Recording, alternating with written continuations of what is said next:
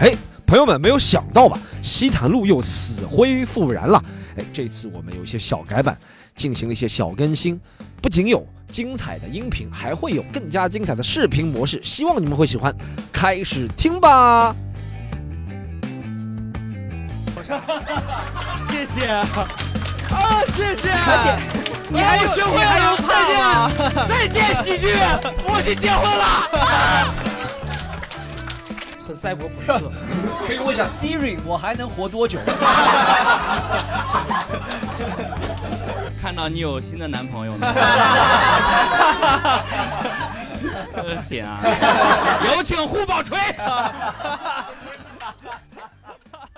这啊，先首先给大家介绍一下这两位朋友，一个是肥杰，肥杰是我很喜欢的一个播客的主播，Hello，大家好。好，还有这个，这位是盖柴，盖柴不知道大家知道吗？以前那个他翻译了很多这个脱口秀视频，他也是个资深的喜剧观众。然后今天我们三个就作为喜剧迷，我们这个节目是这样叫站着说，对不对？站着说呢，其实就是三个喜剧迷，然后看喜剧演员。和喜剧观众一起结合的一个东西，具体是什么很复杂。这个东西要给大家说的话，要给他，它取材于一个一八五九年托洛夫斯基的一个小说，没有开玩开玩笑，开玩笑。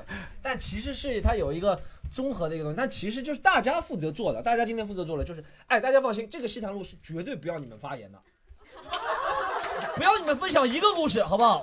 你只要笑就可以了，好不好？那大家虽然在笑，但是可能有些失望。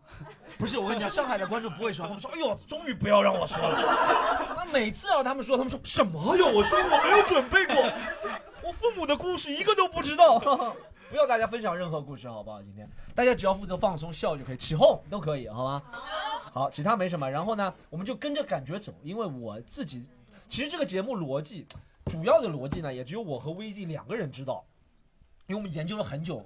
足足研究了四十七分钟，我们两个人关于这个节目，其他人不管是后面的喜剧人啊，我们这里这两位喜剧迷啊，都不知道这个节目走向什么。但我们知道一个宗旨是想搞一个比较轻松，有点像脱口秀、单口喜剧的一个节目。所以我们今天请大家过来做小白鼠试演一下，第一次感觉怎么样？好吧，大家只要做到放松笑就可以了，好吧？我们今天后面有八位呃喜剧人，他们都会分享一些自己真情实感的、略带好笑的事情，希望大家给到他们鼓励，好吧？那在这个以前呢，因为我们西塘路大家以前都听过，对不对？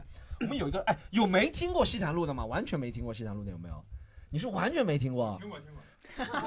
哇，他好社会，他现在有点像，还要回头看一下。哎，听过，你好，你好，你好假，这女朋友应该听过对不对？呃，对。你哦，他就带你来。哎，上次是你看的这个演出是吗？啊，你看，你看，你上次和他一起来了吗？还是？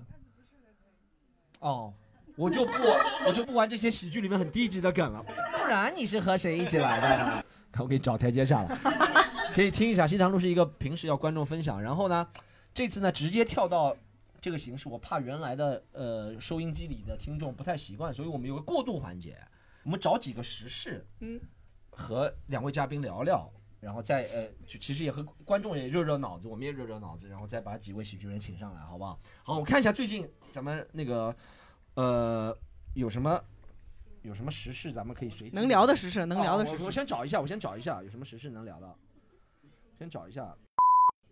哎呦，你们干什么啊你们？你们怎么觉悟这么低的？有些东西不能聊就不能聊。好，我们看一下这个时事能不能聊。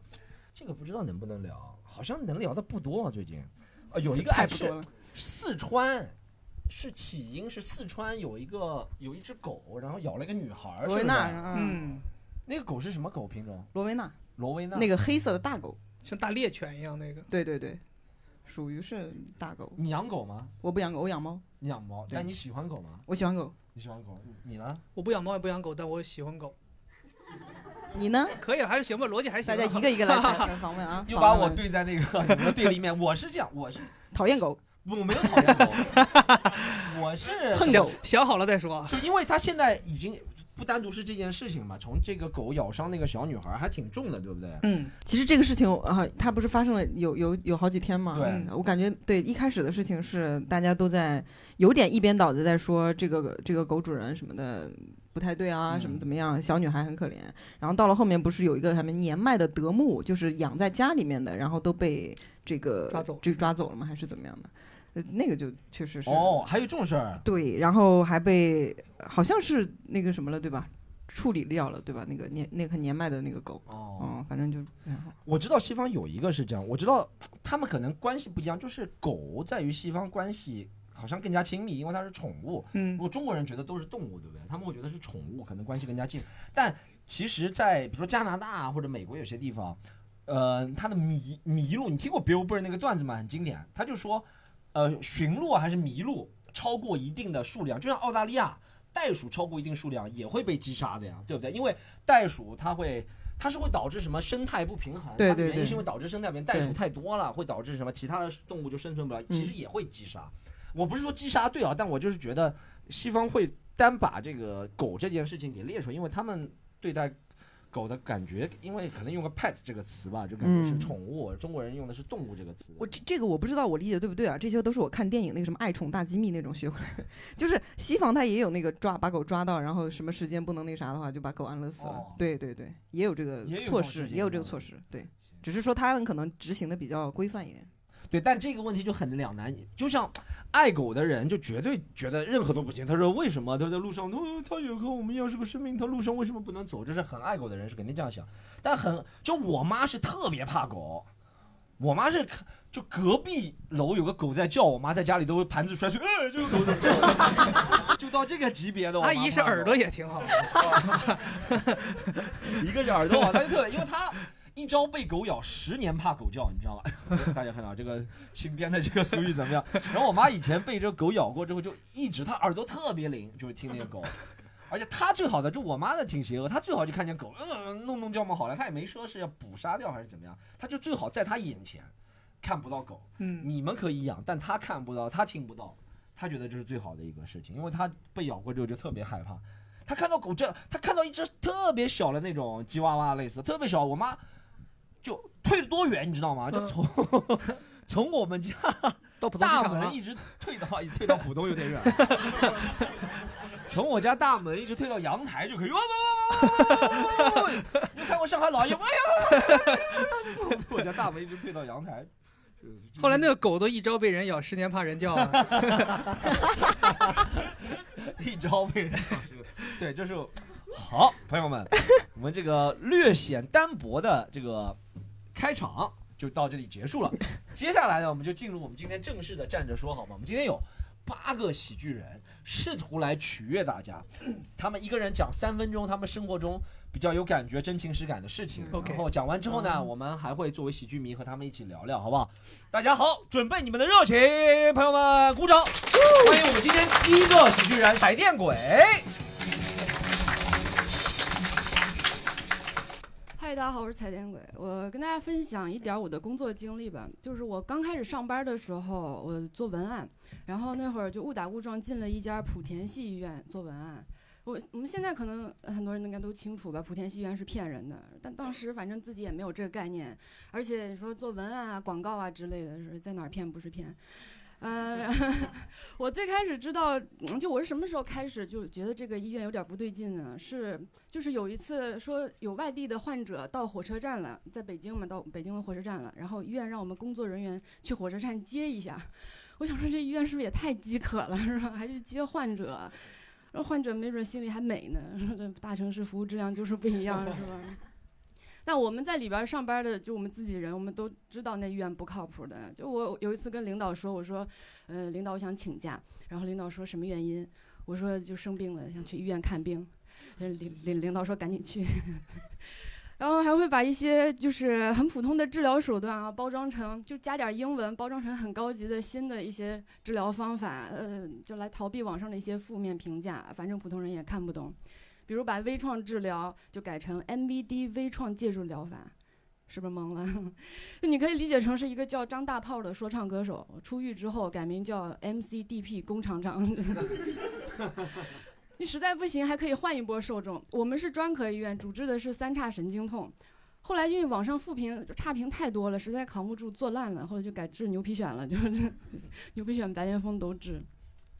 然后我那些同事还特别忙，都很厉害，都身兼数职啊。就我隔壁桌的一个呃月薪三千的一个客服小姑娘，她特别忙，她有时候还要去火车站接人，有时候就接电话。她接起电话就是她说：“哎，我是刘医生，我是哎哎哎，对对对，就还得装专家。”我一开始还往传销那块儿想过，我就想这些人怎么这么懂啊？该不会是之前被骗来的患者吧？我说，在这儿久病成客服了是吧？后来知道他们是培训上岗嘛啊，他们很专业的，什么话术什么的对答如流，非常专业，就是可以指望他们。那除了他不是专家，各方面都比专家好用。而且你请一个专家的钱，可以请很多个刘医生、王医生、赵医生。嗯，然后那些同事都跟我很好，那我觉得对我挺好的。我第一天入职的时候，还带我去楼下买饭盆儿，带我去食堂打饭。我生日的时候，人事还端了个蛋糕来办公室给我惊喜。我就觉得，好像去莆田医院，你只要不是去看病的，就会发现都是很好的人，就因为他们有两套价值体系，就是你来你来上班的是竭诚相待，你来看病的超你全家，榨干你还不负责。榨干你不负责，真的要擦亮眼睛。就是你要是去应聘的，可能当天就入职了；你去治病的，等你出院了，你还得问医生说：“我什么时候能痊愈啊？” 然后医生说：“你回家等通知吧，等你太奶的通知。”呃，现在莆田医院就是人人喊打嘛啊，就是我就想到了莆田假鞋，好像之前也是。但是好像一些就是国外的品牌，它翻车了之后，莆田假莆田假鞋反而就崛起了。就淘宝上直接都能看到什么莆田制造，什么原版复刻，支持过检，是吧？你说万一哪天，嗯，进口药也翻车了，莆田医院会不会也就是开始明目张胆了，是吧？口号就是莆田医院，假药天花板，小贵但很值。谢谢大家。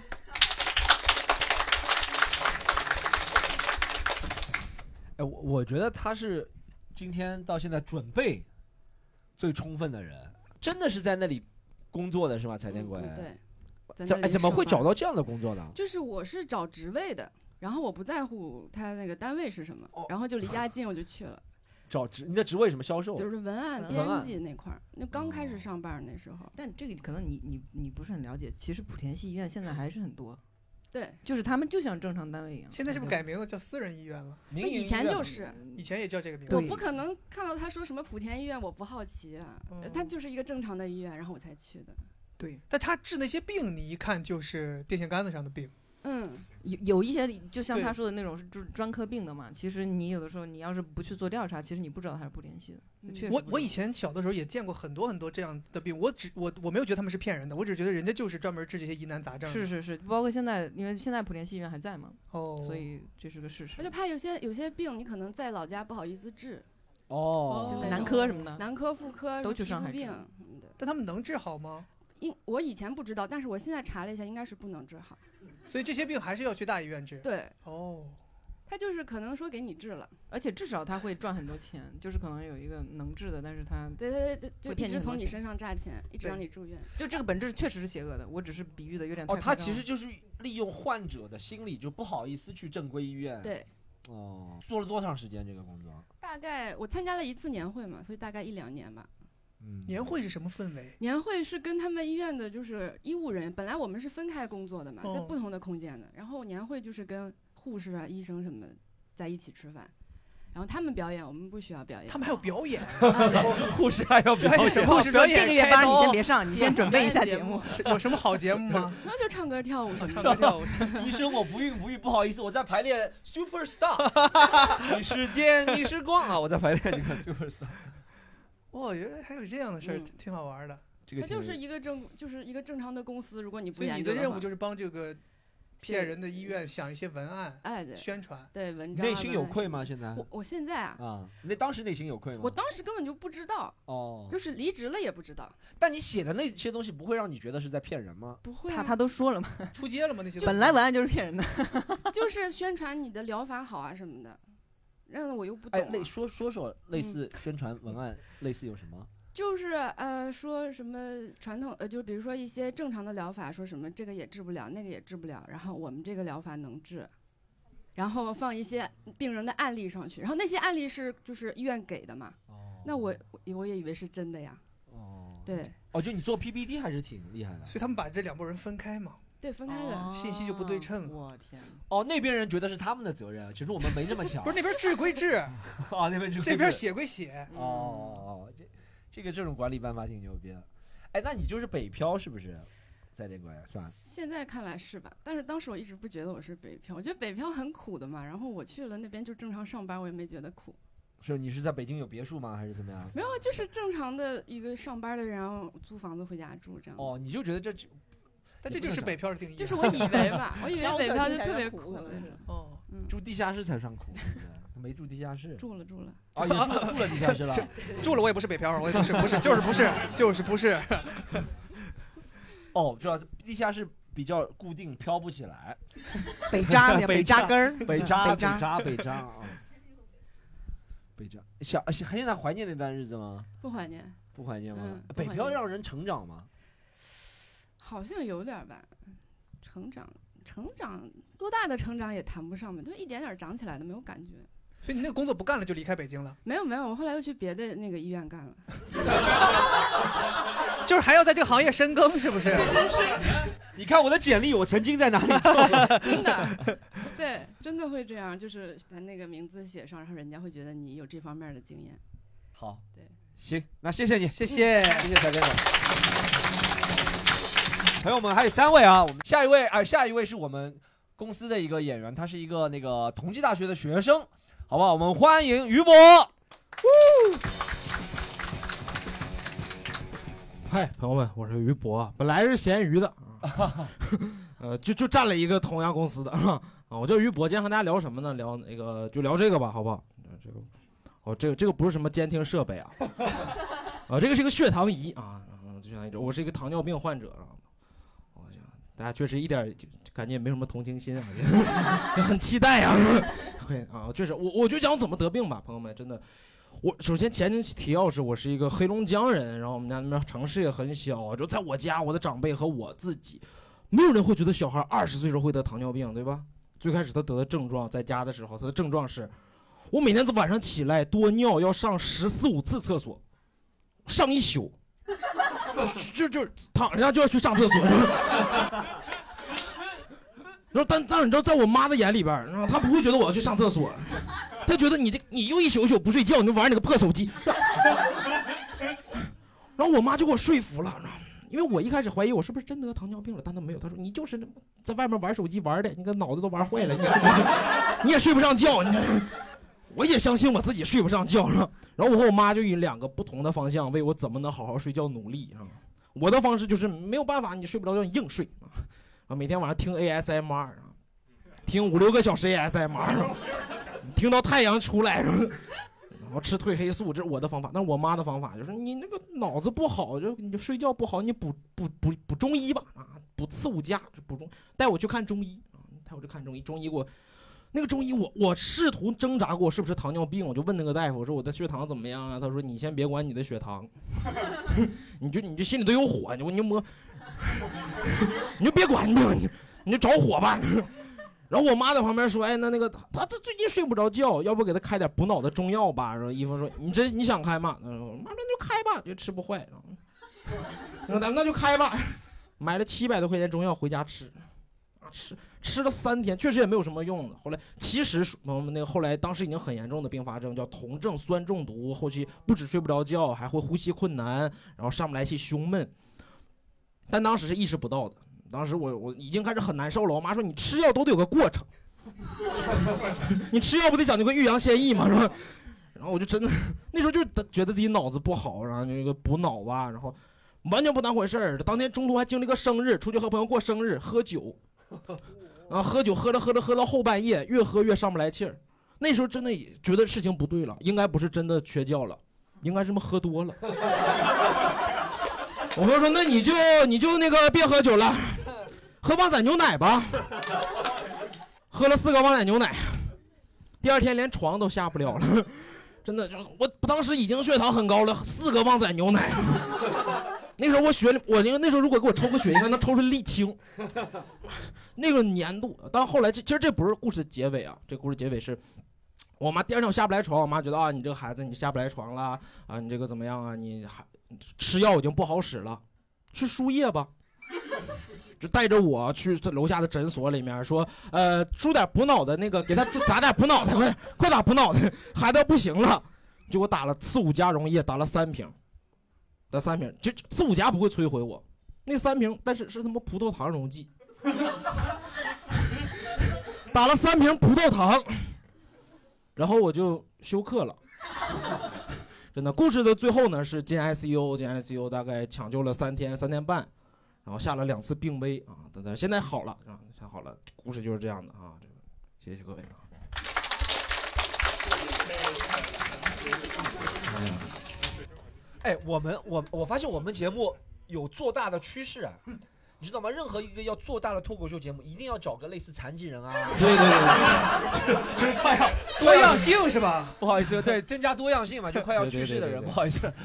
对，这也是他们就非要拿这个让我讲这个，本来不想提这个。但但真的，哎但我真的不知道糖尿病会睡不着觉啊。啊，不是睡不着觉，就是如果人一天晚上要每每每十五分钟起来上一次厕所的话，很难睡觉。那其实也就是睡睡不着觉是吗？就是你得了这个病以后就就本来要睡觉了，膀胱很胀然后突然要上厕所，是膀胱很胀是吧？哦就想上厕所，就是有尿吗？有啊，就就会就会分泌出尿是吗？对啊，就是就是就多尿，这是症状啊。那时候大概每天要喝十六七瓶矿泉水，然后要上哦，口渴是一个症状口渴哦，要多喝水就得多尿尿，就是这样。哦，哇这个被耽误喝水的时候还太吓人了注意一下，是不是？啊，对对对喝了好多对，每天大概这种水要喝八瓶就够啊，十五瓶就要警惕了。但确实没有人会想到这个这个年纪会得糖尿病啊，是不是？对啊，对啊，对啊，确实没有想到啊。我得回去检查一下啊。没事，你录这挺挺有用的，是得看一看。你又没哦喝水特别多，还好。呃我们刚坐下，我就给你拿了瓶水，你记不记得？什么暴瘦啊，什么也是症状。哎，你得了一颗这个痘，我？靠！哎，我得去检查了，我 我明天就去。检查。脱发什么，手脚发麻都有可能。我操 哎，但于博这个，他和当初和我说的时候，我就想，哇，怎么这么年轻得糖尿病，真的很恐怖、这个事儿。但糖尿病又奇怪，就发病的时候就，我我不是特别懂啊，发病的时候是不是就特别严重，对不对？对，这个是世界上这这个我刚才这个就是糖尿病所有并发症里面最急性的，但那不是后果最严重的，也是最严重的，会死，但是就这是最急性的。急性不是是什么意思？哦叫，那个急性哦，我以为是就不是 那个 freestyle，喜剧是不是 improv 啊？到一半开始讲段子了，到我了，急性了。想说这个病很急性，它对对来的突然，我也发挥没发现没那掌握，哎呀，开始唱歌了，开始。如果单开始有酮症酸中毒的症状，到真真正走的那天，也就花七天左右吧。哦，对，你是哪天算第一天？旺仔牛奶呃是是第一天。啊，没有没有没有，那最早就我刚解封回到家的那天是第一天，是二零二二年的五月二十八号，哦，然后我是六月五号休克的，六月六号进的医院，抢救到六月九号。我靠！多检查一下身体。哇、但于博是这个很明显，他这个，嗯哎，我外公也得糖尿病，他为什么没因？为二型糖尿病是那种老年病就就是说是机理是不一样的。正常大家认知的糖尿病，就中国有一点四亿人得的那种糖尿病，就是就是胰岛是就是体内的消化器官，就你的胰岛器官是接受不了那个胰岛受体的，大概是你的就是细胞是没有办法，胰岛素是没有进入你的细胞帮你吸收的那个是出现在你的接受者。那我们这种是属于出现在就是发出者，就是我们整个胰岛就就基本废了，就是这样。哎，你挺适合在莆田医院工作的，我觉得。啊，你这么说，我在后面听彩电鬼听那个听的可兴奋了我刚还。想说，他们一开始去看的那个第一家医院是不是莆田医院？我说什么时候轮到我们啊？那现在是不是每天控制的办法就是，呃，打打针，对不对，对？每天你就算你大概摄入多少碳水，然后结合你的胰岛素系数、你的敏感程度，然后你的什么碳水代谢系数，然后去算你大概要打多少胰岛素，哎然后你再结合你的每天要锻炼消耗到多少热量，这么一算，祝你健康。这就是它的意义，因为它会显示你的血糖的趋势。如果你没有这样计算或者没有它的话，你可能算多哦，这个是不是在手机上还有个 A P P 对啊？对对对对这么高级，在手机上有个 A P P。这这个你要二十四小时佩戴吗？对，二十四小时然后和和 Apple Watch 一连 一一高或者一低会震动的，哦哦，就是很赛博朋克。可以问一下 Siri，我还能活多久？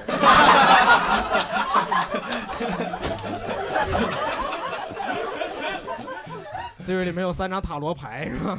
哎，但我确实和于博出去吃过饭，嗯，其实他是能，比如说可乐也能喝，对不对？对，喝无糖可乐嘛，你如果有糖可乐也能喝，也能喝，但你要计算一下它里面那个大概对，就是喝之前先打几针，就就先拿这张计算它可能有两针两两个单位能代谢但是不是真的？理论上来说，如果你打的足够多，你喝无糖可乐也不会有副作用，是吧？会晕吗？打的足够低血糖会低掉，所以你你如果打了，比如说打十五个，嗯我就得我就得我就得吃匹配这十五个的所有的那种哦，东西热量对对，不对？哪怕我吃吃六到六个就饱了，不行，必须得吃。哦，我靠，哦，我懂什么意思。哦，就这个打了会低血糖，对不对？对对对对对哦，因为体内没有办法分泌帮它降低的，也没有办法，就自然没有办法分泌帮它升高的，哦，了解。哦不会好。那参，那你参加什么大胃王比赛是牛逼啊？你这个 但有没有可能还要和胃容量有关？我这又不是一个管儿。他给那个地方抠开就往外流了。呃，我说那个不要吃了，我们还有四十五个汉堡能先开阀门啊。哎，他这个段子我觉得好笑，就是完全凸显了喜剧一个道理，就喜剧就是悲剧发生在别人身上。我觉得特别发生在别人身上，悲剧就如果讲个传染病就没有那么好笑了。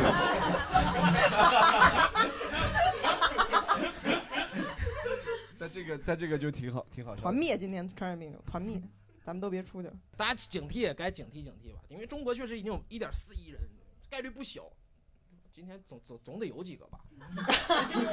来，于波把我们赞助上欧姆龙血，欧姆龙血糖，血哎，糖你。得留块牌子，这这这个欧姆龙可血糖仪以赞助这对个啊。对血糖仪给他弄上。啊，行，还有什么？大家我我觉得这个虽然他他讲了好，他以前于波就会讲好多脱口秀啊关于那个叫什么糖尿病的段子，哦，但那一套都很好笑，但没有啊这一段的，这一段是没有在嗯，演出时候讲。就是说讲故事嘛，然后我就就就就想着这个是，就是那就那天的故事吧，也没有别，就就那一周的故事就讲了一下。而且他，我觉得于波讲这个故事就特别自信，有时候讲其他的时候会不会出现那个口齿不清，但这个时候口齿就特别清楚。啊，是最近有讲其他都说有时候是那种，因为讲故事的时候，我我我可能推进的是脑子是逻逻辑是清晰的，就不像我要给他们铺前提，我就很想把这个前提讲完，就那种那种逻辑线后，现在和别人讲故事是不一样的。这跟得了病是一样，所有得了病的人对他的病一清二楚，对非常有条理。人如果脑子里全是信息，一定要输出那种。对对对对对。就算是一个失语的哑巴，一得病说：“我怎么失语的？”我给你讲一下。就是他讲别的是讲不了，这个但如果地狱梗太让我为什么多对对对哑巴，他只有永远有五分钟可以讲。我其实很想问，你以前是在新东方当过老师吗？呃，没有啊，我我我刚刚摆脱我的学生身份，你知道我为什么会想问这个？嗯因为他一上台，他就用下巴去找这个话筒。什么意思？就是他你你能上台的时候描述一下是这样用语音描述一下。这话筒在这儿吗？对，新东新东方，新东方老师是这样的，新东方老师就这样的吗？我反正我我经历过新东方老师全都是这样讲课。为什么呢？他可能拿拿话筒累吧，他就这样抵一下，他但就但是讲单口好像就是要是吗？也有人也都讲单讲口都这样单口最好是讲这样讲。没有，因为我我就是我我习惯在演出的时候也是这样的，我会把手拿在这个下面，然后放在这儿，因为我觉得这样的话我会喷麦，然后对对对，对你这样会把你的那个糖尿病传染给其他人。对对对，糖尿病那不口臭会啊，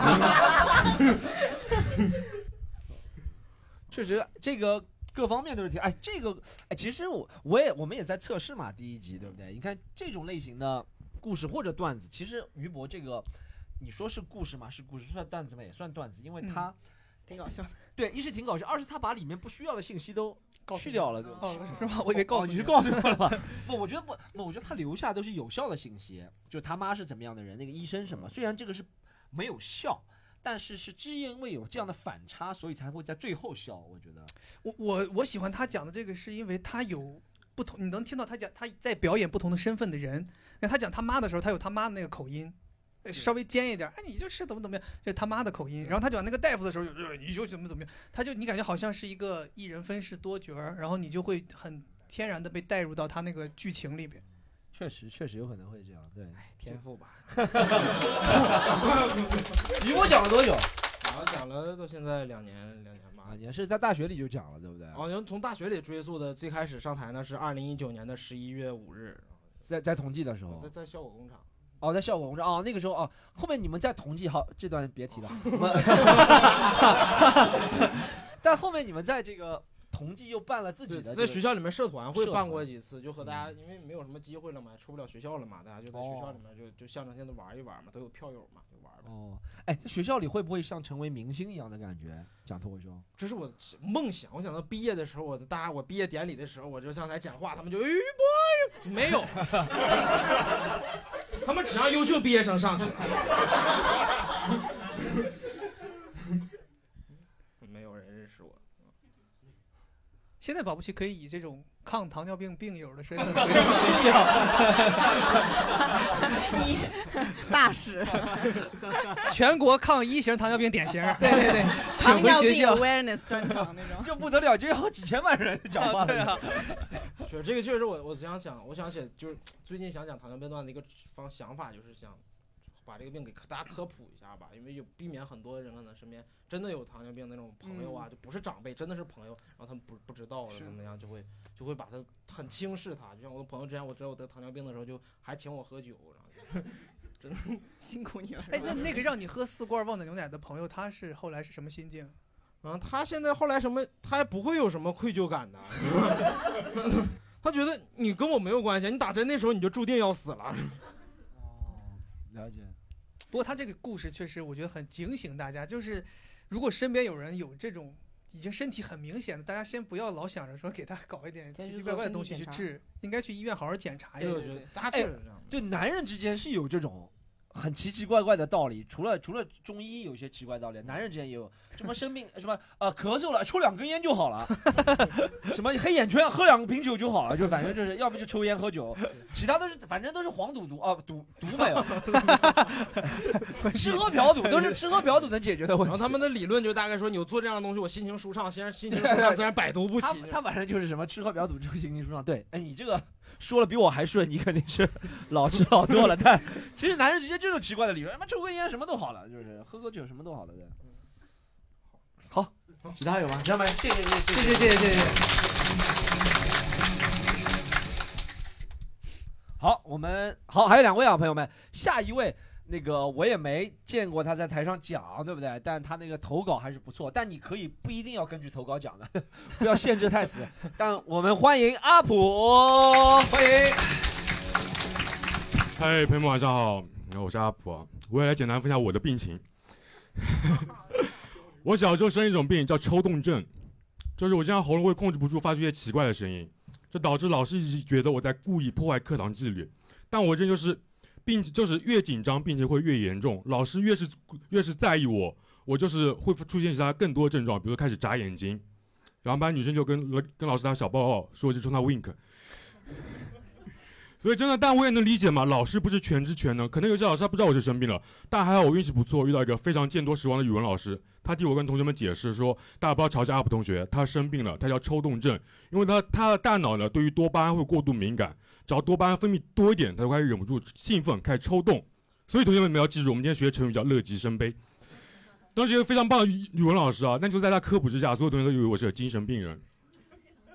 但很多人会关心我一点，会问我一个问题，就是小时候有没有因为生病遭遇过校园霸凌？但真的从来都没有遇到过，因为大家都知道，大部分孩子还比较纯真、比较天真、善良的，他们不会欺负我，他们一直都觉得精神病人杀人是不犯法的。对，其实这病一直没有非常好的治疗方法，就医生给我建议就是按时吃药，少受刺激，饮食清淡。然后我也是小时候才发现饮食清淡可以包治百病。最离谱是今年上半年，上海精神卫生中心一个专家说饮食清淡可以治疗同性恋。真的，我从小我爸妈为了治疗我，带我尝试过很多方法，比如说喝中药、扎针灸，然后找大仙给我算命。那大仙给我算一卦，说我是不是童子命，说我上辈子是佛祖座前童子，打翻了佛祖的油灯，让佛祖非常生气，然后佛祖就罚我去城市历练。我说我靠，这佛祖有点东西嘛？他怎么知道我喜欢屈臣氏？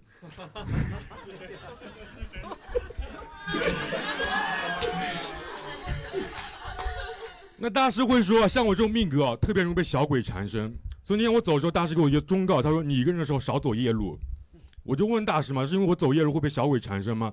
大师说不是，怕你半夜抽动起来吓到别的路人。其实我病到现在都没有好，我在台上是一个比较正常状态，因为照医生方法说是我在台上注意力会比较集中，但我在生活中就经常还是会控制不住发出一些奇怪的声音，然后并且一直重复，所以我不太喜欢坐一些公共交通，比如说我坐公交的时候会很尴尬嘛。抽动起来，别人就会盯着我看，我就只能一次次跟别人解释说不好意思，刚才看鬼畜视频不小心外放了，就是确实没有办法，所以我最后只能让觉得，只能让别人觉得我这人不好惹，然后就想个方法，我就去纹了个身，我在自己右边小腿纹特别霸气纹身，中文书法纹身三个字大魔王，结果没人觉得我不好惹，也不会有人因为这个不会盯着我看，反而更喜欢盯着我看了，所以反而是有人会走到我身边小声念出来，这个人这个人这个人大魔王。特别，当我妈知道我纹身之后，就特别生气嘛。我妈会对我发对我发脾气，说你现在翅膀硬了，学会给自己纹身了，是吧？在自己右边小腿纹了什么？大魔王。去左边小腿再纹三个字：公务员。有纹身是没有办法考公了，就是确实纹纹身对一些普通职业会有影响嘛。哪怕我现在我现在作为全职脱口秀演员啊，就是哪怕跟俱乐部签约那些老板看到我的纹身，也会提一些很奇怪的要求。我那俱乐部老板第一次看到纹身就问我，就问我一个问题，就是你这纹身我可以摸一摸吗？我当时非常紧张，非常害怕，就觉得遭遇职场性骚扰了，都特别想拒绝他，因为太紧张，就忍不住冲他 wink 了一下。好，接下来，我是阿普。我也问你啊，就是天兵天将到底有多少油灯？为什么为什么天庭全都是油灯？就所有下凡的人都是这个被打翻了油灯啊，没有没有犯别的错的啊，都是打翻了油灯。因为道教很油嘛。对，好像都是这个道理，对不对？都是打翻了油灯，是吗？嗯。哎，我也是第一次看阿布讲阿布，嗯，呃，我我觉得可能这个顺序排列对他不是特别有利，啊，就是原来如果前面不是那个于博。是这么严重的，经历过 ICU 的，大家的同情心都会给在他身上，就哇好可怜哦，会抽动。但现在大家觉得我同情心用光了，今天。那没有，我就算残疾证了。哦，就是 能拿残疾证了，于博能拿残疾证。对，你要提前先拿出来。我有补助的。哎，我想了解一下，这个东西跟那个秽语症是不是一个类型？对对，一个东西嗯，但我比较讲文明，就没有脏话。就是秽语症，它是那个无法无法控制的，会突然说你应该装装一下有秽语症。哦，我就在台上，因为太集中了就不会。哦对装也装不出来。对我就很很多人会跟我说，你在台上为什么不表演一下？就是表演也表演不出来。对，其其实你给我们感觉就可能口齿不是特别清楚，然后哦有点粗嗓音，但没有像你说的那种症状很明显的。哦，其实，在后面会有一些。对你在台下已经掐过什么谁了吗？哦，也没有没有，我在台下就会发现什么。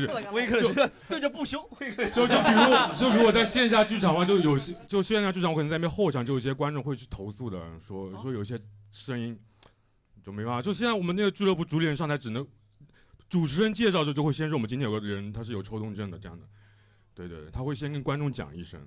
哦，就是没就是注意力没那么集中的时候，对对对会做一些事情。对对对哦哇，好想看啊！那我们再 我们再聊两句他。Sorry，那个哎，你平时是在哪儿讲的啊？浙江台州，哦，浙江台州讲的，对对台州是台州，朋友们，哦不是台州，是台州。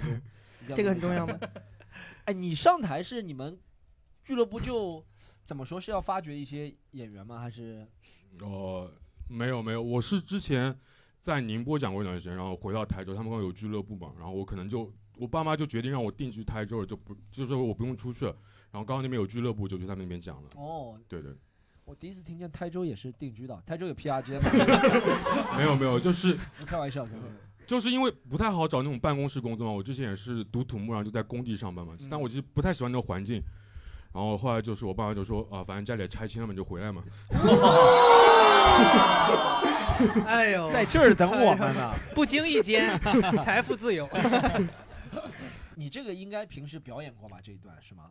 对对对，是呃，今年六月份的时候是演出停的时候写出来的，然后就是，然后可能练了两次开放麦，然后上了商演，然后上了商演没人笑，我就不讲了。哦，我们这里是什么垃圾回收站？定位有，没有没有。因为因为如果如果来来上海，我们我们演员如果报名过上海或者杭州开放麦，都会觉得就是大城市会比观众会比小城市更包容一点。对，哦，你这个好会拍马屁啊！观众突然就开心了。啊，他们说虽然我来自川西地区，但是我在上海也与有荣焉，没有关系。对你这个好会拍，你应该一开始就说，哦不是，其实这就是我们基本已经共识了。呃，哎，你你你你觉得怎么样？你说就是表演还是说观众观众不同，你你会觉得我我最后来说，因为我可能上台表演，我觉得他说的包容度其实就是你对不同形式的那种东西的包容度啊，嗯确实是就是上海的观众更见过世面一点。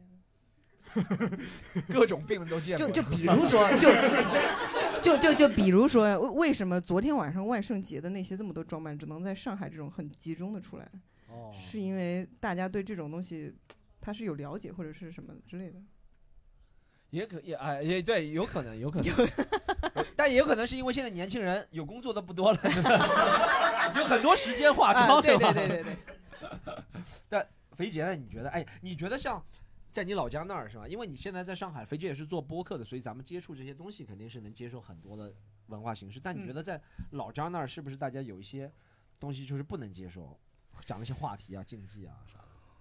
我觉得可能有一些话题他们会觉得不应该在台上讲，我觉得可能就是到一些呃小小一点的城市，可能有一些上了年纪的人，他们如果是观众的话，他们会有天然的这种想法。但我觉得如果是年轻人的话，应该大家的接受度现在都是很高的，无论是大城市、小城市，上海还是说的台州，或者说东北的一些小城市，我觉得只要是年轻人的话，应该大家都接受度是蛮高的。我之前有去。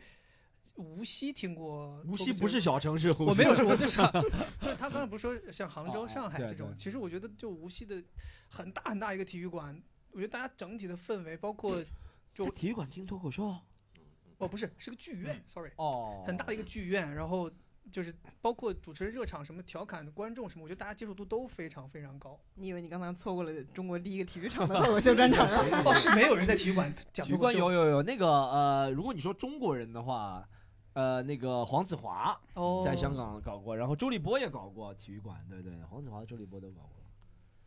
但我的感觉是，呃，也难两说，因为有些时候就就我们和一些演员交流嘛，他们反而觉得，那当然北京、上海、深圳、广州总体的平均数值肯定很高，但对每个人来说，他们觉得。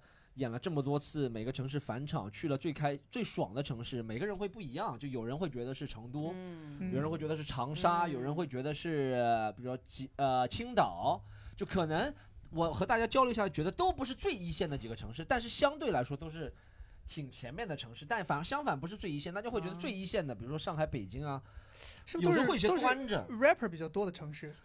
还是年轻人比较多。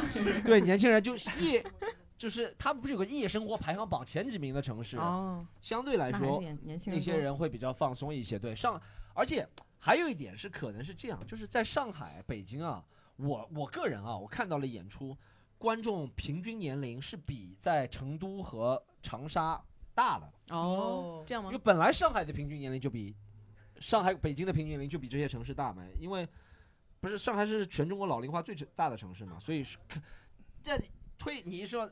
城市平均年龄就大，那观众呢也是城市的一部分嘛，对不对？你你随便抓一把观众，但这个大也没有大到很夸张啊。但是可能在成都、长沙这些地方，重庆啊演来的观众都是零零后那种。那你演最开心的是哪个城市？我个人现在会觉得像长沙、成都、重庆这些会嗯，比较比较比较不错，对。嗯就上海就中规中矩这种感觉，因为但也可能是住的时间太长，就没有惊喜不多，但可能是对，可能长老观众也都看过了。对对，我个人我对观众的惊喜，观众对我的惊喜也是可能是对对不多，是是。然后那个阿普，你、哦你其他段子还讲，你是所有段子都是围绕你这件事儿的吗？哦，不是不是，我是写了大不多有差不多有三十分钟段子，然后也在想说能不能有个自己主打秀的专场，然后所以才会把比较有个人强烈特征的东西写出写成段子，然后想加进去。嗯，主主打秀你还会讲什么？讲一些呃谈恋爱还是哦，会有谈恋爱，还会有一些工作。谈过恋爱吗？你多大？你大多你多大？你是不是没毕业？二十八岁，二十八岁。哦 28，OK，我以为他没毕业，我所以觉得他看着像大很年轻的那种。哦，二十八岁，就是因为做全职脱口秀前两个月刚被分手了。对对对，对。啊，都是那个刚分手，都是没有退路了，哎是吧？他说我也没有退路了，我。哎，你没有用你的这个病来恐吓他吗？是吧？哦，没有没有，可能他公务员不害怕吧。哦，公务员这么厉害吗？行啊，我们非常感谢你来，希望下次有机会再来，好不？好谢谢谢谢。好，朋友们，我们万众期待的要退款的时间快到了啊！大家想了很久啊，我们还有最后一个人啊，最后一个人，呃，他是一个非常可爱的演员，好不好？我们欢迎啊、这个咸鱼。哎，我都 累完了，给我困完了啊！大伙大家好，我是咸鱼啊。然后我也我不是刚分手啊，我是我是八年没有谈恋爱了。我不是没有谈恋爱，我八年没有追到女生了。你知道我我不是不追女生，你知道吗？我一直在追女生，我我一直是追不到女生。我我一直在研究各种呃关于恋爱的问题。我最近在琢磨一件事啊，就是我最近在琢磨下头这件事。朋友们就是我不知道有没有被被下头过。我今天分享想分享的故事，也是我第一次明确的知道别人为什么对我下头的经历。我原来很困惑下头这件事，因为我发现下头这件事是这样的：你能观测到这件事的结果，但你不知道中间发生了什么。你们你们前一天还无话不谈，什么都要给对方分享，说啊我去拉粑粑，然后他回你他说啊祝你顺畅。对，你们前一天就是包容对方说的说的所有话，然后事无巨细告诉对方。你们说的所有事，然后第二天早上起床的时候，你想跟他分享一点你积极阳光的生活，你说我要去健身了，然后他说哦，咸鱼，你也不用什么都告诉我，我也不是很在乎 啊，你就知道你就知道他已经下头了。这个时候你跟他说什么，他也不会再回你了。但你不知道到底发生了什么，而你就这个时候，你像我这种人，我就只能不断的自我谴责，因为我八年经历过很多次被下头，然后就找自己的原因，找最简单的一个原因。最好找的一个原因就是不好看，我就会怪自己不好看。但问题就在这，就是我他妈一直都不好看。我也不是说昨天晚上去厕所把帅给拉出去了，他他这个他没有这种事，对吧？我也不说突然间上完厕所就不帅了，我一直也不好看，你也不知道自己为什么。直到有一次，就是两个月以前，有一个女生她明确的告诉我她为什么下头了。呃，是我们还是我们喜莲同事给我介绍的一个女生，然后。呃，我跟她约会约了大概第三四次的时候，第三四次的时候，我当时就想到于博教我的那个追女生的方法，他就，呃，他就他就教我那，他说你这个第三四次约会你要做那个肢体升级，大家知道什么是肢体升级吗？肢体升级就是这个，我跟你说，肢体升级呢，就是平时啊，你们两个在街上走啊，电视机前的朋友能看到吗？呃，你们两个就开始啊，就在这样的平时，你们就大概有半个人一个人的距离，然后突然间你就突然间感觉这个路变窄了。其实这路没变窄，这路能走五百辆卡车，但是但是但是你就你要感觉这个路变窄了，你就开始往他身边靠，你开始开始往他身边靠。靠的时候呢，哎，同时你要做一件事，就是你在跟他说话的时候啊，你就不能只跟他说话了，你就要开始手舞足蹈。你说什么都不重要，重要的是手舞足蹈。你说啊，今天中午吃那包子好吃吗？明天早上还给你买。然后呢，就要通过这个手舞足蹈来，哎，有意无意的跟他发生一些肢体接触，寄希望于以此来观察他对这个肢体接触反感还是不反感。啊，这个女生呢，反感。啊，他就是反感，他他很明确的告诉我了，他烦，他告诉我他为什么下头的那一刻，我不想知道我为什么下头了，你知道真的，因为你原来的时候你可以怪自己丑陋，他告诉我我为什么下头的那一刻，我就是猥琐了，你知道吗？真的，哎呦，我不知道大家有没有，我不知道大家有没有真的。感受过这种经历，我那是第一次感受到，哦，我可能是一个骚扰女性的人。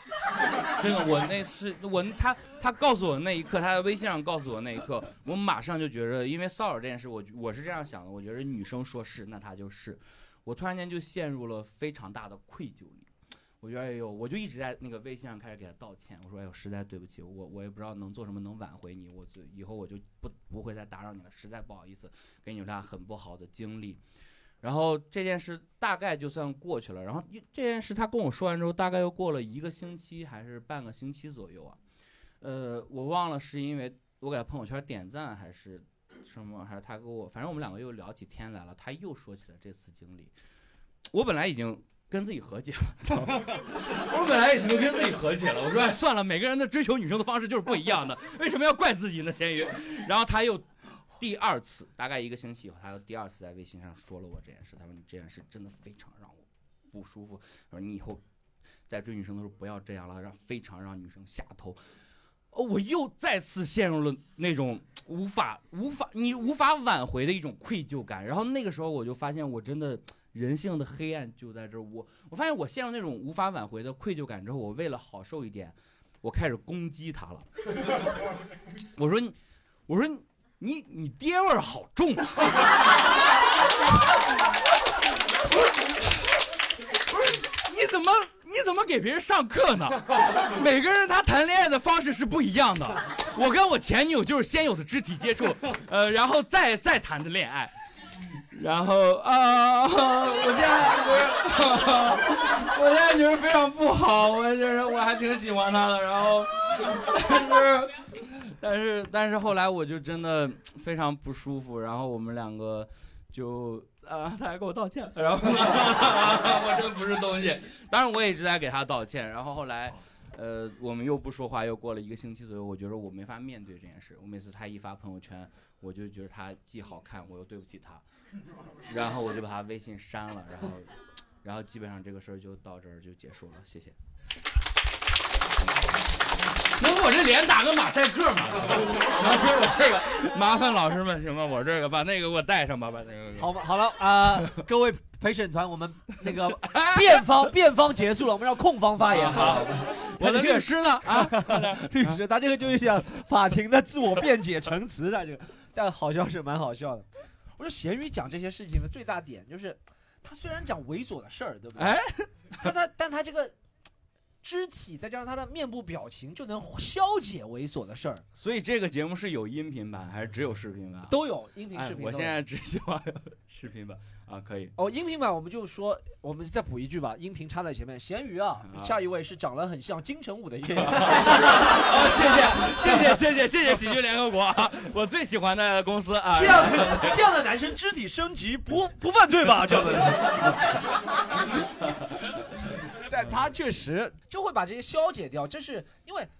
虽然说我们喜剧是说百无禁忌的，对不对？基本上说啊，也不是百无禁忌啊，朋友们，我要澄清一下，喜剧 基本上是讲一些正能量，对吧？没错喜剧是能聊的话题还是相对比较多的，但呢，有些话题像这样的比较稍微敏感的话题，你处理不了、处理不好是很容易让人反感的。但咸鱼真的从刚开口的那一刻，大家就觉得，哎哎，这个觉得让我恶心啊色鬼做成了 这个色鬼，今天万圣节可以模仿色鬼。啊，谢谢谢谢。他主要是特别真情实感，他讲到后面都难受了，对，他讲到后面特别难受，反思自己，哦，我不应该这样。讲着讲着都不想讲了。嗯，确实是挺难受的。这个还我我我因为最近突然感觉，就是在街上走的时候，有时候会看到一些背影跟他像的女生，会有点想想起他，然后然后才觉得哦，我当时要是好好处理这件事，可能这件事会有一个更好的结果。但哎是，但你们这样，我问问感情的，三四次以后，你们进展到什么地步了？我们进展到肢体升级啊！你刚进展了，你这个啊，不是进展到这是你你觉得他他有什么其他方面的？除了能和你三四次单独吗？你们三四次都是？单当然单独了，从第一次就是单独这就是经验不足的地方。啊。应该我也是绑，架嘛？还是怎么怎 么 这经验不足的地方？怎么？我也是从从渐渐从小白学的来。你讲讲就是我是觉得哎，和女生约会，对不对？前几次最好不要一对一。哦，应该多一点人。一对一的话，一是话题特别干，对不对？哦没什么话题，对不对对对对对，二是一对一的话，都要你买单。我们北方人倒也没有这个 这个都可以啊，人多也是他买单啊买了就买了啊，也是。人多一点买单，人多一点给 A。嗯，我觉得最重要的就是这个，我不知道肥姐老同意吗？就是我觉得约会话题很重要。哎，就一个女生，她一旦同意和你约会，她就会把长相啊什么，也不能说不看重了，就嗯没那么看重了。接下来就是看感觉。我所觉得哦男女之间的感觉就是话能不能一直聊下去，能聊下去的话，这个感觉就对的。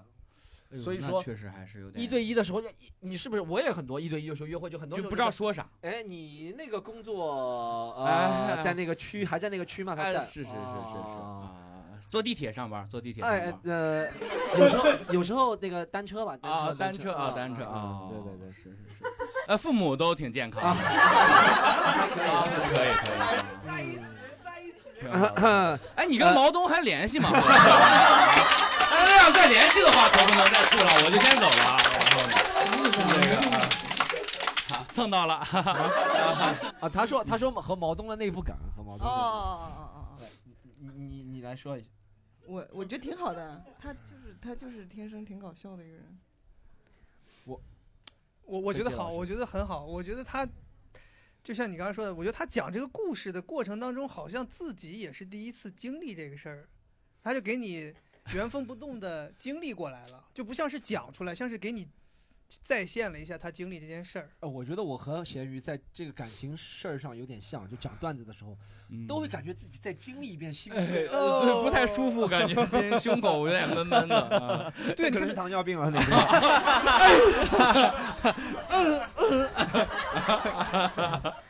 哎，我想尿尿啊！对他，他会带着你经历一遍。这是哎，这个我不敢吹牛逼啊，但我觉得，呃，我曾经大家我们也是有时候上喜剧培训课嘛，对不对？然后大家问 Storm 你讲故事，比如说是讲牵手失败的故事，或上上那个专场的故事，怎么讲？我就说就做到咸鱼这样，就是。你在给观众编织一个画面的时候，你自己首先也要有画面。嗯，不知道这话大家能懂吗？就咸鱼，我相信他在讲的时候，他自己肯定也看到他当初做的那些点评啊，哎那些事。哎 对我也是讲牵手失败那些，我也看到那些自残啊，我都看得见，所以说你才能讲得好，你自己要相信有那个画面，没错才，能有画面，对不对？是谢谢。这个是而且我始终认为，就我个人的偏好啊，我我会觉得，一个让我特别特别满意的，或者说愿意看了又看的脱口秀表演，我会觉得一定是一个说和演相结合的。就是呃哦，如果你是只是站在台上就这么说说说，可能我觉得那个表演的张力不够，因为那个这个舞台的大小其实是没有办法让你在这站着讲的，因为它这个这个舞台太大了，你是需要把这个舞台充分利用开的。哎所以为什么你看我刚才说我说我喜欢看 Kevin Hart 或者说呃那个 fluffy。对 Fluffy，因为我觉得他们两个人可能就是说和演他们是相结合，他们经常会模仿呀，会做很大的动作，甚至在台上走来走去。然后刚才咸鱼这个，他就尤其是他拿这个杆子过来的时候，我特别兴奋，我觉得他要怎么去把这个杆子，拿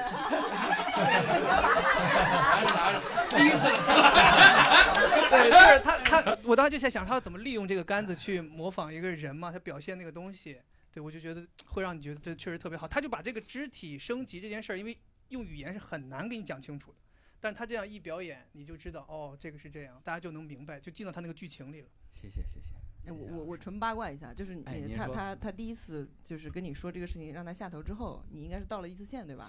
他后来不是又找你吗？对就是说这个事情给我造成了困扰。对，你这两次道歉是怎么道歉？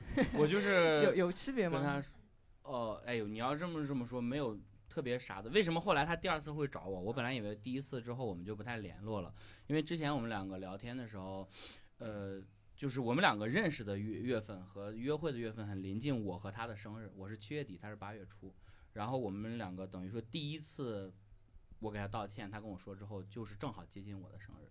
他还记得这件事，给我买了一个礼物，哦，然后他哦确实是因为那件事情下头的，你看。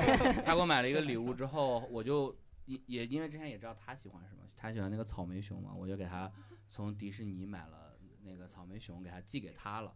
然后那天我问他你收到了吗？他就说他收到了。然后他收到了草莓熊之后，他跟我说，他说我最讨厌草莓熊了。我说，哎，我说你明明说你最喜欢草莓熊了嘛。然后他就说啊，草莓熊是《玩具总动员》里的大反派，你不知道吗？我说你这个有点儿，这牵强了吧？我说这个，然后后来我就有那时候我就有点生气，我说为什么这样？我说哪怕是一个普通朋友给你买了礼物，你哪怕不喜欢也不会说这样的话吧？然后他就没回我，过了两个小时他回我，他说咸鱼，不好意思啊，我不是不喜欢草莓熊，我是怕你还喜欢我。然后呢，他跟我说这件事之后，就又跟我说了那个下头的事。嗯，然后我可能有点带着那个草莓熊的情绪，就跟他，咸鱼拄起了拐杖，我都没看过《玩具总动员》所以你刚才说他没听到。来来，拿上来，我们拿上来看一下。倒着说，抱着说，拿上来，现场有个观众。抱着说。看到你有新的男朋友呢。呃谢谢啊，谢谢。你们要还有人要看吗？我们这个第一件展品啊，有请护宝锤。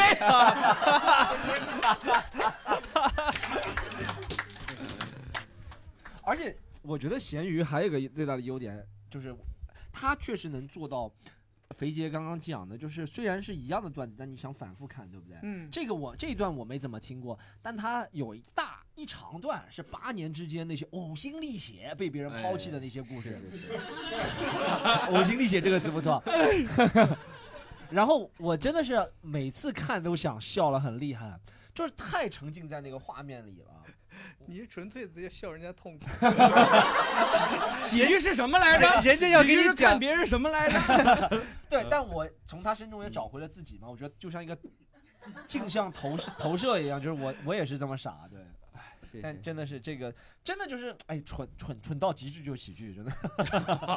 谢谢。我觉得这个像美丽的误会一样，就是哦。你你当时给他送，可能主要是对出于你对他本来还有的善意，但是但是就是他对正好那个时候他误误会了，所以他会在，因为因为我我为什么问，是因为我觉得很少有女生第一次对你下头之后，如果后面没有后续的那个交流，应该不会再去找你说这个事情还是让我很困扰，因为好这这种对，不是。其实不是突然找的。对对对对对我觉得是不是有可能在第一次、第二次之间，他又遇见介绍给你的那个朋友了，然后又聊起你这个人就是草莓熊嘛，就对话中间那个。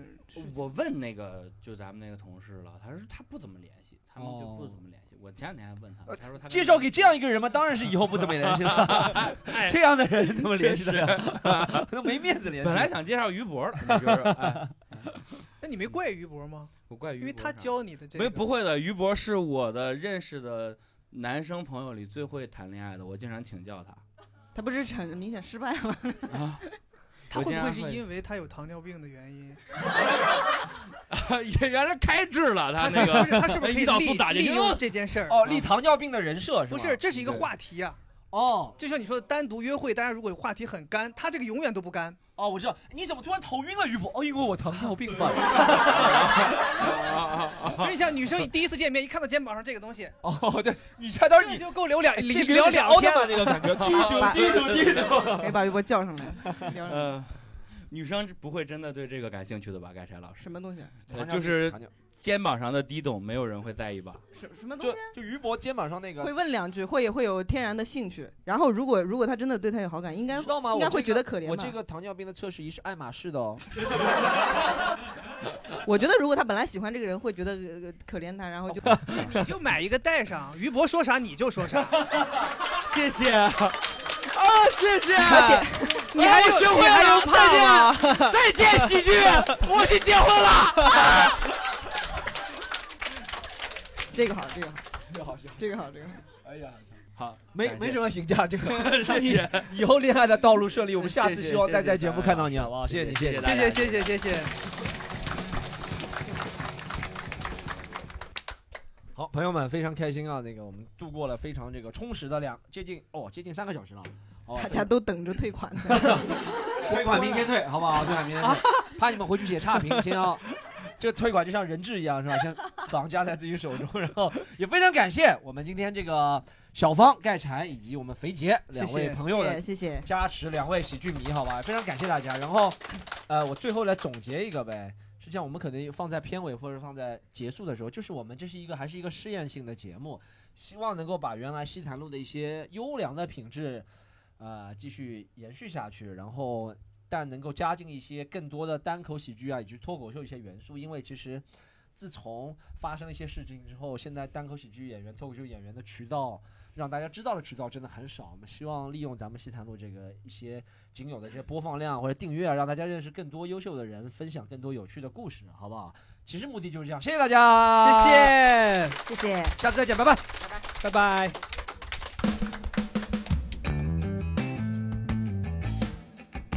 嘿 嘿朋友们，是不是觉得很多很笑声莫名其妙？是这样，我们这次在录的过程当中呢，现场增加了很多意外的笑点。那听音频的朋友们，怎么样才能感受到这些意外的笑点呢？那就是去我们西坛路小红书、抖音、微博、B 站公众号这些视频平台看我们的视频啦。我们以后还会放更多的视频哦，继续支持我们，专注西坛路。